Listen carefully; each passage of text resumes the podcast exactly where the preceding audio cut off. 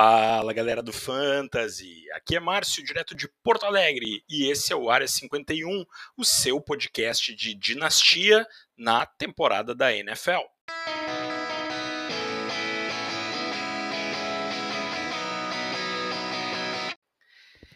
Estamos chegando aí na, nos playoffs do Fantasy. Imagino que para a maioria de vocês que me escuta, a rodada 14 seja a última ah, rodada da temporada regular do Fantasy, e depois 15, 16 e 17 os playoffs. Algumas ligas com times, um número maior de times, às vezes começam o playoff já na 14. Acho que é um problema, porque tem muito time em bye essa semana, mas acho compreensível ao mesmo tempo para quem se interessa por jogar ligas maiores, de poder ter um pouco mais de gente envolvida no playoff. Uh, mas assim, o mais importante, né? Sem jogar a decisão de fantasy na rodada 18, né? Se vocês participam de alguma liga que tem essa, essa setting aí, hum, conversem com o comissário, mudem isso para ano que vem, né? Porque semana, a última rodada é uma rodada em que né, os melhores times muitas vezes poupam seus jogadores e aí descaracteriza completamente a decisão do fantasy, né? Então acho que essa é uma mudança bem importante. Particularmente prefiro jogar os playoffs depois dos buys passarem, mas entendo que em algumas configurações isso pode se tornar um pouco menos atraente do que a ideia de começar os playoffs um pouco mais cedo, com um número um pouco maior de times envolvidos. Uma coisa curiosa dessa etapa de, de playoff, assim, é que nós estamos chegando. Foram 14 rodadas brigando para chegar no playoff, né? E aí, quando começa a se aproximar a hora decisiva da temporada, eh, às vezes se cria um clima meio de fim de festa, né? Passa o trade deadline, então já não tem mais muito motivo para fazer proposta, puxar assunto com os companheiros aí de liga, né, esses assuntos, assuntos de trade. Uh, quem já está eliminado muitas vezes já não faz mais waiver, uh, em algumas ligas, às vezes, que é de péssimo tom, né? Mas já nem escala mais o time direito. E, e aí, quem tá na briga tá empolgado, mas tem a sensação de que vai ficando meio sozinho, né? Me lembra um pouco do torneio de pôquer. Para quem não conhece, para dinâmica, para quem nunca jogou né, em torneio de pôquer, dependendo do tamanho do torneio, às vezes tu começa lá, tem né, dezenas de pessoas, às vezes centenas de pessoas envolvidas, enfim. E, e aos poucos o tempo vai passando e alguns jogadores começam a ser eliminados, assim. E lá naquele início, que tem um monte de gente envolvida, se o torneio não é muito grande, minha experiência é torneio entre amigos, assim, né? Coisa de no máximo 20 a 30 pessoas, assim. E, mas naquele início, assim, cada um que é eliminado, todo mundo quer saber o que aconteceu, como é que foi, que ganhou, que perdeu, e papapá. E aí, quando chega na reta final, às vezes 4, 5, 6 horas depois, já tá todo mundo meio cansado, ninguém dá mais bola para aqueles caras que estão ali jogando, quem, um monte de gente já foi embora, quem não foi embora bebeu todas, né? E e aí quem tá jogando fica ali meio sozinho na, na, na, sua diversão, né? No Fantasy às vezes acontece um pouco disso, e isso se reflete até na própria audiência aqui, possivelmente esse, esse episódio já vai ter menos gente ouvindo do que outros episódios, né? Mais no, no início da temporada, quando tá todo mundo empolgado, querendo entender a dinâmica dessa nova temporada aí. Mas, mas enfim, acho que é, parabéns para quem está nos playoffs, ou para quem, quem se classificar para os playoffs aí na última e decisiva rodada, uh, mas eu vou no episódio de hoje falar sobre algumas sugestões de regras que, quem sabe, vocês podem aplicar ou sugerir para o comissário das, das, ligas de vocês para a próxima temporada, se acharem interessantes. Algumas regras que eu estão presentes nas ligas que o comissário Giovanni, que volta e meia participa aqui do programa, comissaria e que eu participo, uh, que é uma liga redraft, uma liga ele é dinastia, né, que, que ele é comissário já há, há muitos anos, nas ligas que eu, que eu, nas quais eu comecei a, a jogar fantasy, e, e, que ele implementou ao longo do tempo, uma delas até por sugestão minha, uma ideia que, que eu dei, que ele elaborou, depois refinou, e, e vira numa ideia bem legal que eu vou sugerir aqui para vocês, para vocês já pensarem na, na, na, próxima temporada, estando classificados ou não, né, o, ao final da temporada é hora de revisar tudo o que aconteceu e já trazer sugestões aí, pensar em inovações que possam contribuir para a diversão de todos na temporada de 2023. E uma outra, outro tópico sobre o qual eu quero falar hoje é sobre estratégia de playoff, né, em dinastia. Se fala muito, é bem batido a ideia de fazer ajustes na estratégia para os playoffs em redraft. Uh, acredito que vocês já conheçam algumas delas, eu vou citar rapidamente algumas, mas uh, principalmente vou falar sobre os ajustes para rosters de dinastia, que geralmente são maiores né, do que os rosters de redraft. Então, algumas coisas que dá para se pensar de ajustes finos aí que possa tentar, uh, você possa tentar fazer né, no seu roster para embalar no playoff, ou se não tiver no playoff, para vir bem preparado, né? começar a organizar o time pensando na temporada de 2023.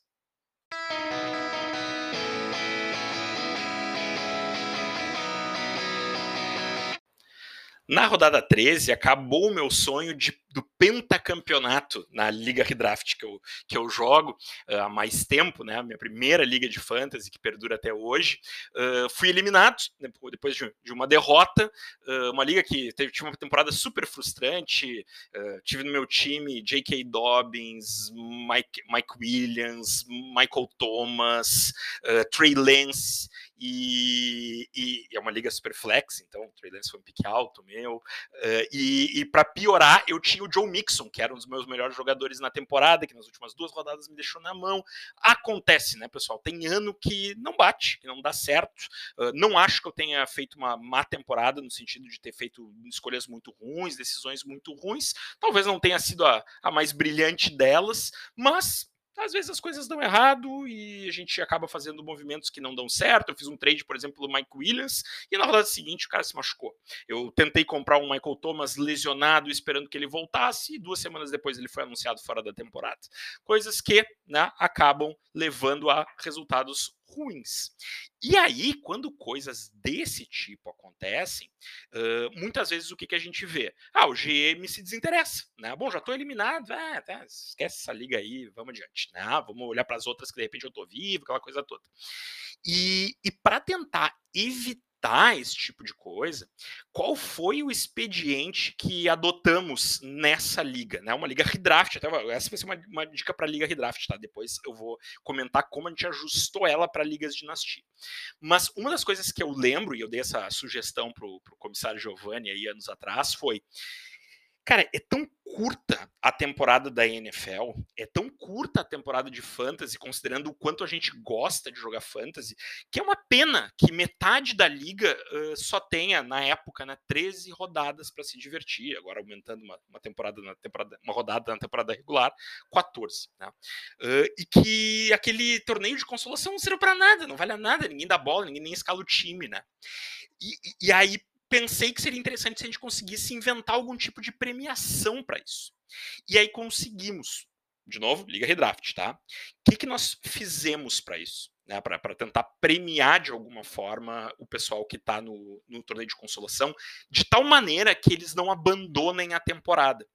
Uh, a gente faz o seguinte: o, o, a ordem do draft do ano que vem, redraft, a ordem do draft da, do, do, ano que vem, a gente organiza da seguinte forma: o campeão ele tem a escolha do slot que ele quer escolher. Geralmente o pessoal escolhe o 1, né, para ter o pick número 1. É Snake, né, um draft Snake, mas geralmente o pessoal gosta de começar no número 1. O vice-campeão é o segundo a escolher. Na nossa liga, geralmente ele escolhe o número 2. O terceiro colocado, o número 3. Né? E assim por diante. Mas, enfim, pode escolher outro se tu preferir. Tu vai ter a prioridade da escolha do slot. E, e, a gente faz isso de tal forma que isso continue valendo até o slot 12, uma liga de 12 times. Então, como frequentemente o pessoal não quer ficar no slot 12, porque perde né, os, os jogadores premium, assim, uh, o pessoal compete mais a sério o torneio de consolação.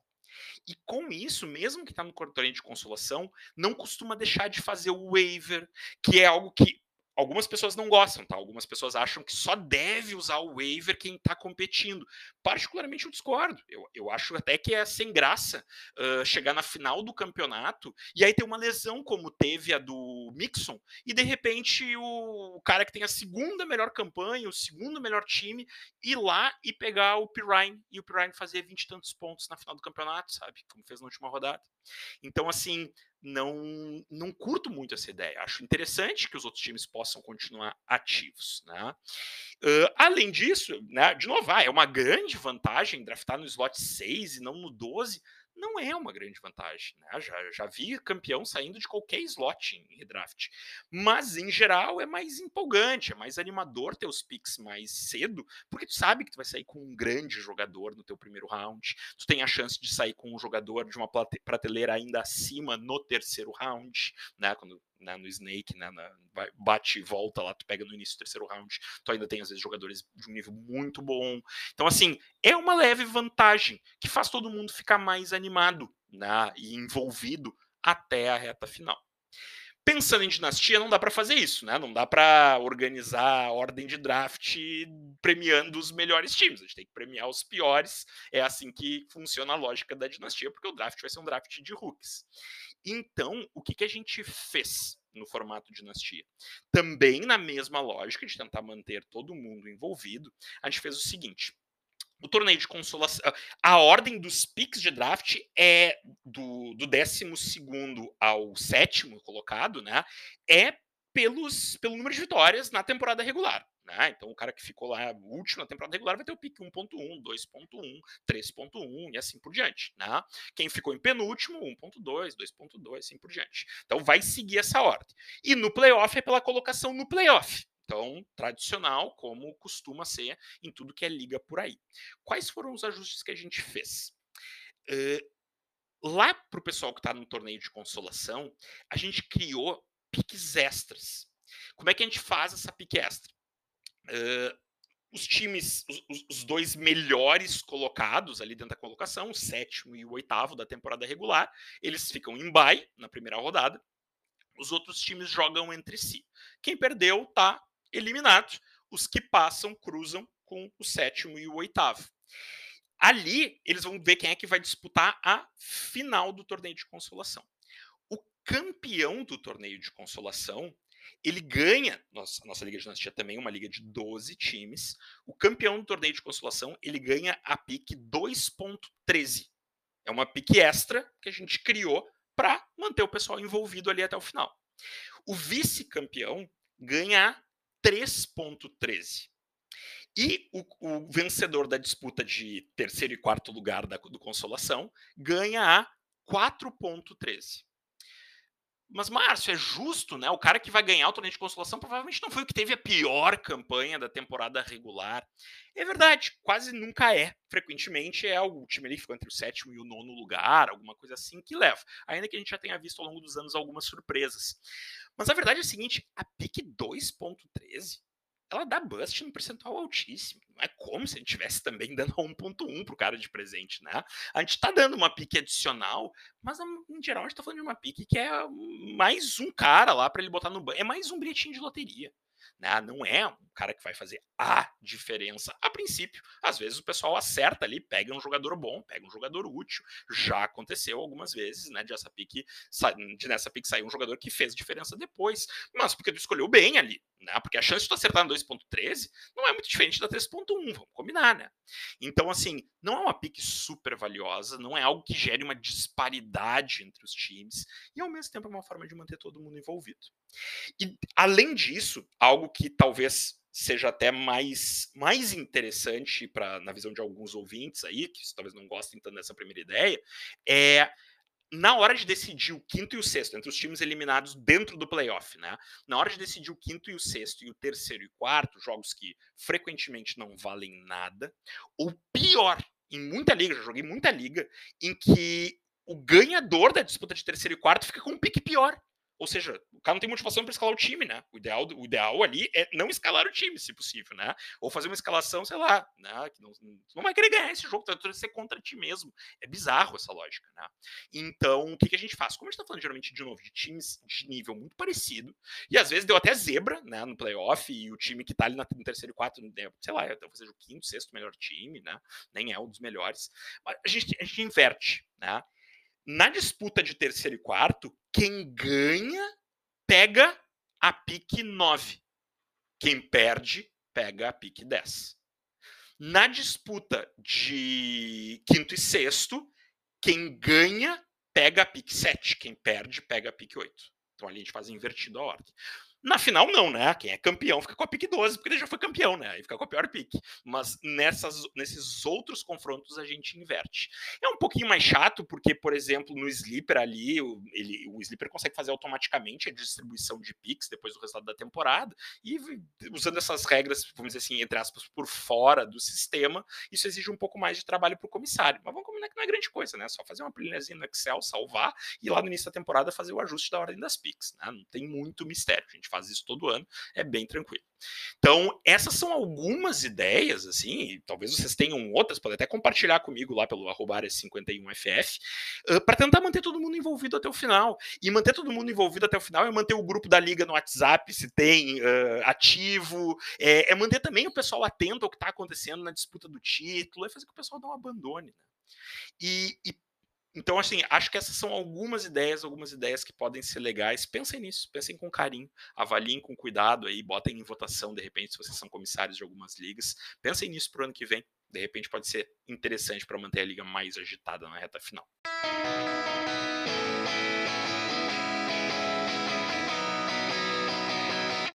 Uma outra coisa que acontece com bastante frequência em, reta final, assim, de temporada regular em dinastia, é o tanking, né? É o pessoal começar a não escalar os melhores times intencionalmente para subir a sua pique, né? Aí como eu vejo isso acontecer? É, é, raro a liga que eu jogo que não tem alguém aprontando dessa, sabe? E eu já falei aqui em outros episódios, né? Eu acho que o tanking de front office, né? O tanking que eu vendo os meus melhores jogadores uh, para piorar o meu time é justíssimo, né? Uh, vê os times fazendo isso na NFL direto, assim, né? Libera ali os principais jogadores né, faz troca por picks tardios às vezes para se livrar de contrato e coisa, mas também porque não está interessado em ganhar, né? Ah, esse ano mesmo o Bears, por exemplo, liberou uma série de jogadores e tal lá na metade da temporada ali no trade deadline, porque claramente não ia lugar nenhum. Uh, e até interessante, o time até melhorou depois de fazerem isso, mas assim, tava afim de pegar mais uns picks e de se liberar de alguns contratos, aí jogadores que não interessavam mais e para eles ganhar não era o mais importante naquele momento. Então isso aí eu acho totalmente justo, tá? Totalmente tá, tá totalmente dentro do, do, do razoável de, de acontecer em qualquer liga. Acho, inclusive, uma estratégia muito válida para quem está em rebuild.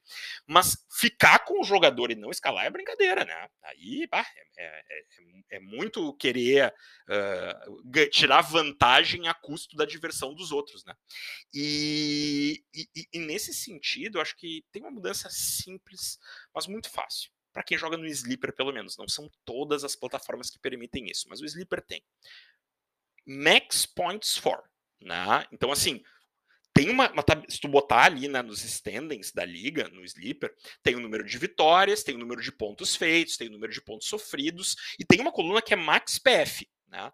Max PF é o Sleeper calculando como se fosse Bestball. Né? Então ele calcula qual é o máximo de pontos que tu poderia ter feito se tivesse feito a escalação ideal. Né? Claro, a escalação ideal não é a, mais racional, né? Às vezes tu escala lá o, o o, o Trent Sherfield, e ele faz lá um TD de 75 jardas, e ele faz 15 pontos, e pô, é óbvio que tu não escalar o Trent Sherfield na frente do, do jogador melhor do que ele, né, que de repente foi mal naquela rodada, sei lá, né, o Zay Jones lá, que tem o bicho, mas é melhor que o Trent Sherfield, né, e aí tá, o cara vai mal ali naquela rodada, mas o Sleeper vai pegar o Trent Sherfield e colocar a pontuação dele como pontos máximos que tu poderia ter tido naquela rodada.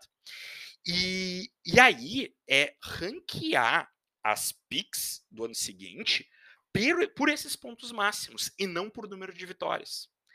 Por quê? Porque quando tu faz isso, ninguém tem motivação para tancar. Por que, que eu vou tancar se depois a, a, minha pique ela não vai descer, né? Eu vou deixar o jogador bom no banco e ele vai, fazer, vai contar ainda assim para subir a minha pique, né? E aí tu desestimula muito esse tank malandro aí de vamos torcer para ninguém ver e tal, né? E acho isso super importante, super importante, faz bastante diferença. Tu ainda corre o risco do, de acontecer o, o, a negligência, né? Que é o GM lá não escalar o time, com isso beneficiar um terceiro.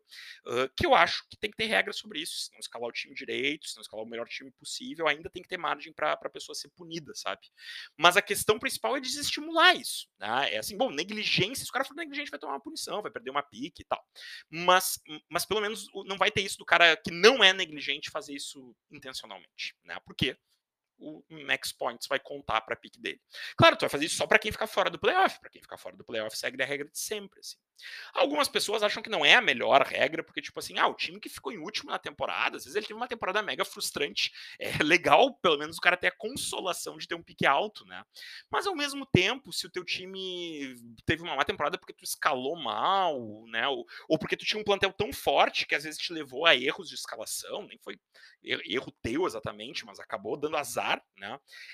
tu, tu vai com esse plantel forte para a próxima temporada. Tu não é o plantel que está precisando do principal reforço, sabe? Então, até para ajudar a liga a se manter coesa, parelha, é uma estratégia que eu acho bem legal, bem útil assim.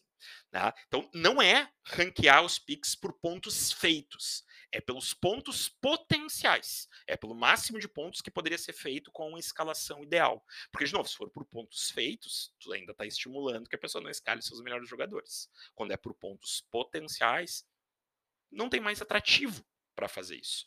E eu acho que é uma bela alternativa. Tenho sugerido isso em todas as ligas que eu jogo, inclusive a minha liga dinastia mais antiga não tá no Sleeper e eu já sugeri para o comissário que a gente migre para o Sleeper para isso, especialmente para isso, para a gente poder usar, porque na plataforma que a gente usa não tem essa alternativa, né? ela não nos dá o, o máximo de pontos possíveis ali se a gente tivesse feito a escalação perfeita.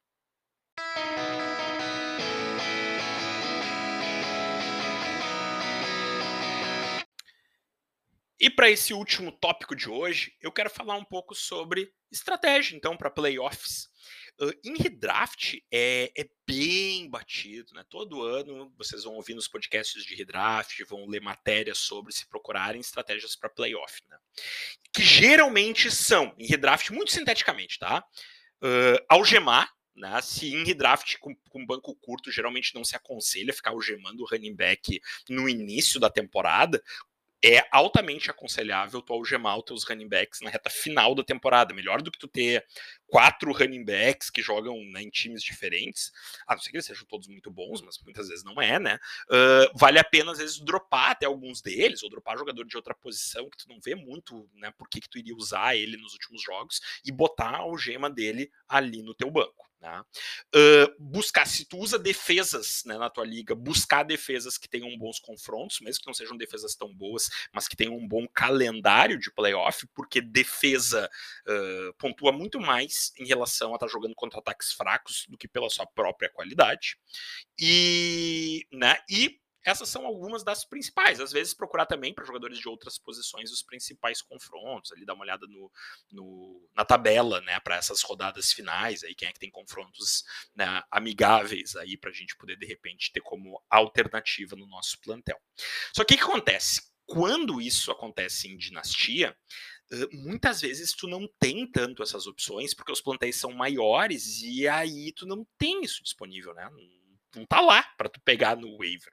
E aí o que que eu acho importante, assim, o que que eu acho que pode ajudar? Primeiro, uh, para contender, tá? Depois eu vou falar para quem para quem tá fora do playoff, o que, que pode fazer. Mas para contender, assim, uh, algema vale ouro, né? Então, assim, uh, por exemplo, plantel muito longo, tá? Plantéis de 25 ou mais times. Tu vai ter algema no waiver?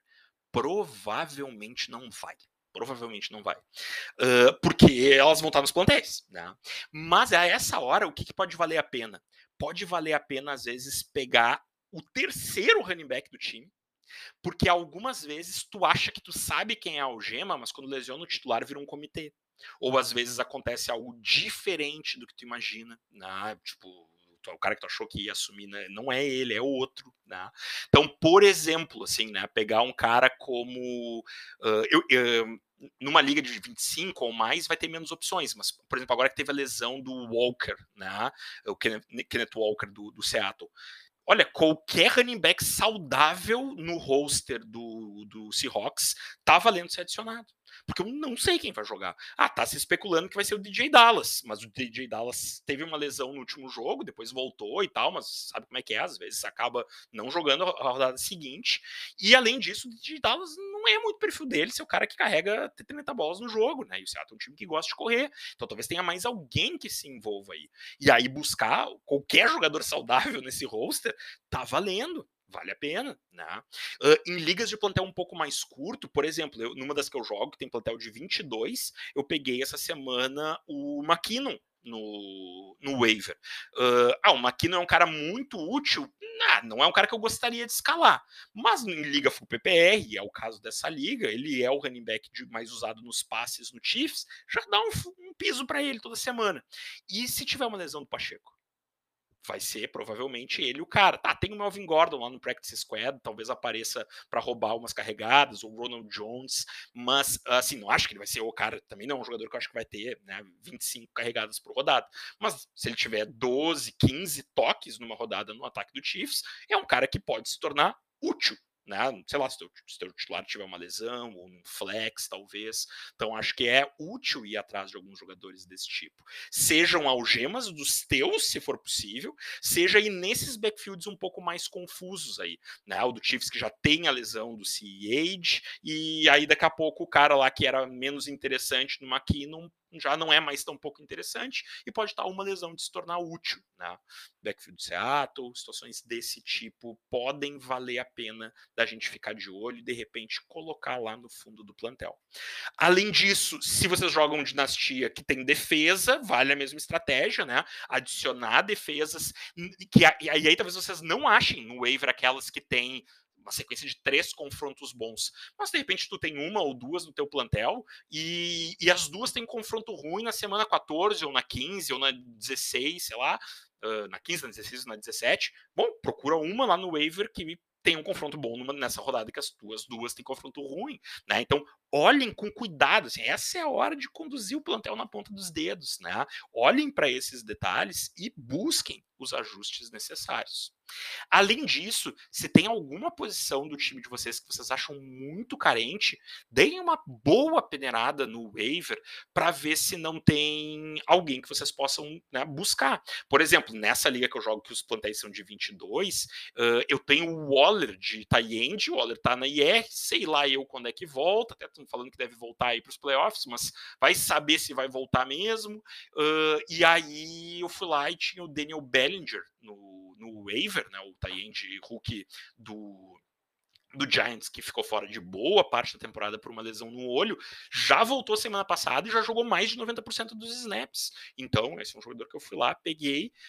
Por hora, eu tô pensando em continuar escalando o Foster Moreau se tiver saudável, mas se não tiver, é a minha opção. Né? E se voltar o Waller, o Morrow não é mais escalável, mas eu também não sei se eu vou ter confiança de escalar o Waller na primeira semana. De repente, o Daniel Bellinger vai ser a minha, minha opção ali. Então, assim, né? Tá, essa é, uma é a posição mais carente do meu plantel, é tie-end nesse momento por causa dessa lesão. Então, eu tenho assim, tem três tie-ends no meu banco para escolher quem eu quero, sabe? Uh, e achei que valia a pena abrir mão uh, de um jogador que eu não tivesse tanta confiança para escalar nesse, né? Que eu achava que, eu teria até confiança para o futuro. Eu abri mão do Key Dotton para fazer fazer esse movimento do Bellinger. E olha, Keydot é um jogador que eu acho interessante para o futuro de uma dinastia. Mas mais preocupado do que com o futuro eu estou de ganhar essa temporada. E aí eu acho que o Bellinger pode ser mais útil para o meu time do que o Keydotton, apesar do Keydotton ter tido boas rodadas, já faz algumas que ele não vem né, sendo tão utilizado assim. Então, acho que com isso eu passo por aquelas que eu acho que são as principais estratégias e cuidados que um contender tem que ter para se preparar bem para os playoffs e se colocar nas melhores situações para ganhar.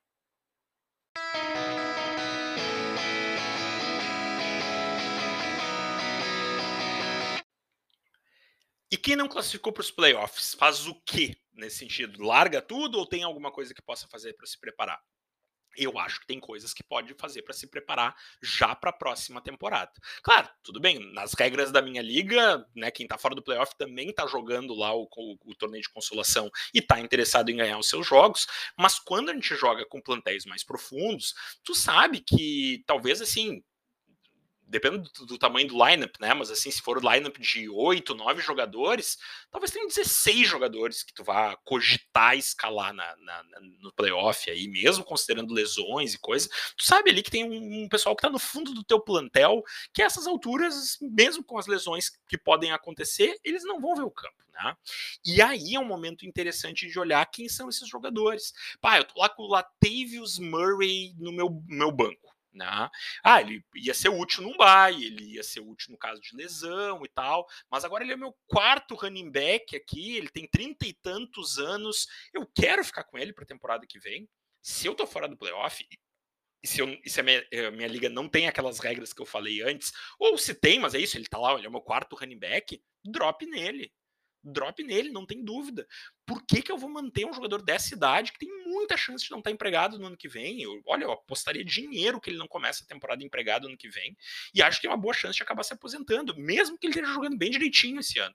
Mas né, nessa idade, ele já começou essa temporada sem emprego, demorou para se empregar, né? Uh, enfim, né? Então, assim, não.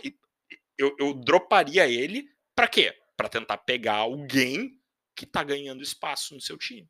E aí eu tenho que ir lá e ver quem é que está ganhando espaço entre os jogadores que estão no waiver.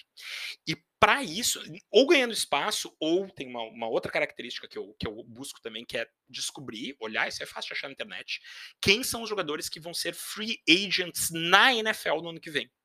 E aí tem alguns jogadores que não têm plantel hoje, mas que podem ser interessantes se trocarem de time no que vem. Aqueles jogadores que tu sabe que tem alguma qualidade, mas que estão lá no fundo do plantel do time do seu time na NFL, porque de repente tem bons jogadores na frente. Por exemplo, Dearness Johnson. Dennis Johnson é um cara que ano passado, quando teve oportunidade, jogou muito bem, só que o cara joga com o Chubb e com o Hunt, ou seja, ele não joga, né?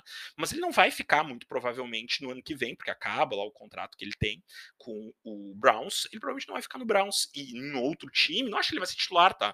Mas daqui a pouco ele é uma algema, ele é um cara que faz parte de um comitê, e então esse é o tipo de jogador que eu tô interessado em adicionar, né? Então quando eu sei que ele é free agent, apesar de não ter nenhuma expectativa que ele faça pontos esse ano, eu quero ter ele no time, porque quando abrir a free agency ali naquele período, eu vou ver onde é que ele vai se empregar. Ah, não se empregou em lugar nenhum, se empregou para ser o terceiro reserva em outro lugar. Drop nele de novo e seguimos adiante. Pô, se empregou bem, guarda, segura, né? vende, né? então assim, faz movimentos para otimizar o fundo do teu plantel. Eu estou sempre mexendo no fundo do meu plantel. Então esse é um nome bem, bem, bem bom, né, assim, para representar o que eu quero dizer. Não acho que a gente vai achar na, no nosso waiver de dinastia free agents maravilhosos que vão ganhar milhões e milhões na próxima janela, mas tu acha esses caras que têm a oportunidade de parar num time no qual quem sabe eles ganham um protagonismo um pouco maior.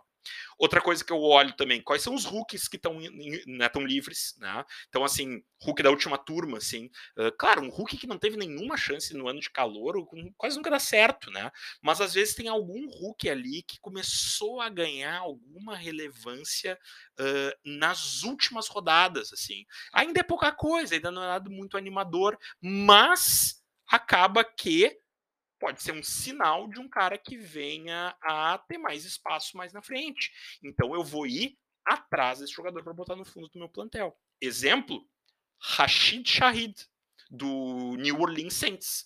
Se vocês pegarem as estatísticas, assim, os números do, do Shahid, não é nada assim, uau, que coisa incrível, eu preciso ter esse jogador no meu plantel.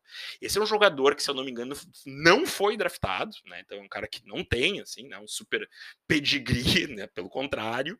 Uh, ele tem apenas 12 recepções na temporada em 15 jogos, apenas 239 jardas, apenas um touchdown de recepção, e acho que ele tem mais um, se eu não me engano, de retorno, eu acho, mas né, um touchdown de recepção apenas, que foi feito na última rodada. Então, assim, números bem modestos. Mas tu vai olhar o uso do Shahid pelo Saints, e ele é hoje um cara que tem sido usado com bastante frequência como wide receiver 3 desse time. E é um jogador muito rápido, assim. A chance de não render nada pro teu time é enorme. Mas no fundo do plantel, vale mais do que para mim, hoje vale mais do que ter o Latavius. Né? Então foi um cara que eu busquei essa semana numa das minhas ligas no waiver, porque eu pensei, bom, né, numa liga que eu estou em rebuild e tal, eu quero tá, deixa esse cara aqui, deixa eu dar uma olhada nele ao longo das próximas rodadas. Vamos ver o que, que ele tem para apresentar aí, para ver se vale a pena manter ele no meu plantel ao longo da off-season e ver como é que o Saints se movimenta em relação ao wide receivers. É um time que já não tem o seu pick de first round, é um time que tem lá o Michael Thomas com todos os seus problemas, daqui a pouco se esse cara for ser um titular do Saints no ano que vem, olha, de repente ele vai ficar no meu plantel. Se não for, drop nele. Não tem problema. Né? Vou buscar outro jogador que eu acho que possa ser útil. Né? De novo, a gente tá falando de jogadores que vêm de graça. Né? Então, assim, para quem não precisa ter todo o plantel redondinho porque não está no playoff, vai lá. Pesquisa quem vai ser free agent na próxima janela e vê se tem alguém ali que tu considera talentoso e que se tiver uma oportunidade melhor, tu gostaria de ter no teu plantel, os Dearness Johnsons da vida. Olha quem são os rookies que estão livres e vê se esses caras têm tido alguma oportunidade e mostrado alguma coisa, mesmo que seja uma coisinha, né? E se sim, tem alguém que tu possa dropar no fundo do teu plantel para dar uma chance para ele, talvez tenha, como é o caso que eu dei aqui como exemplo do Rashid Shahid. É isso, pessoal. Acho que são movimentos, né, assim que uh, muitas vezes não dão em nada, mas o GM que cuida do seu plantel desse jeito, às vezes consegue acertar uma. E uma que tu acerta vale por 20 que tu errou. Né? Porque tu adiciona um valor no teu time de graça. Já consegui adicionar alguns jogadores úteis dessa maneira em outras temporadas. Pode ser que na tua liga tu ache essa oportunidade disponível também nessa reta final. Pessoal, nesse final de temporada de fantasy aí, eu vou estar tá de volta nas próximas semanas. Vou aproveitar para falar um pouco, sobre, fazer uma avaliação da temporada, fazer uma autoavaliação de algumas dicas que eu dei para vocês, uh, alguns erros que eu cometi e tentar refletir aqui, né, junto com vocês sobre por que, que eu errei, se eu errei no processo, se eu acho que eu acertei o processo, apesar de não ter dado certo em termos de resultado, porque quando a gente vai reavaliando a temporada de 22, que se caminha para a reta final, a gente já está começando a se preparar para de 2023. E quem começa a se preparar cedo, geralmente chega bem preparado para a próxima temporada. Feito, valeu e até o próximo episódio.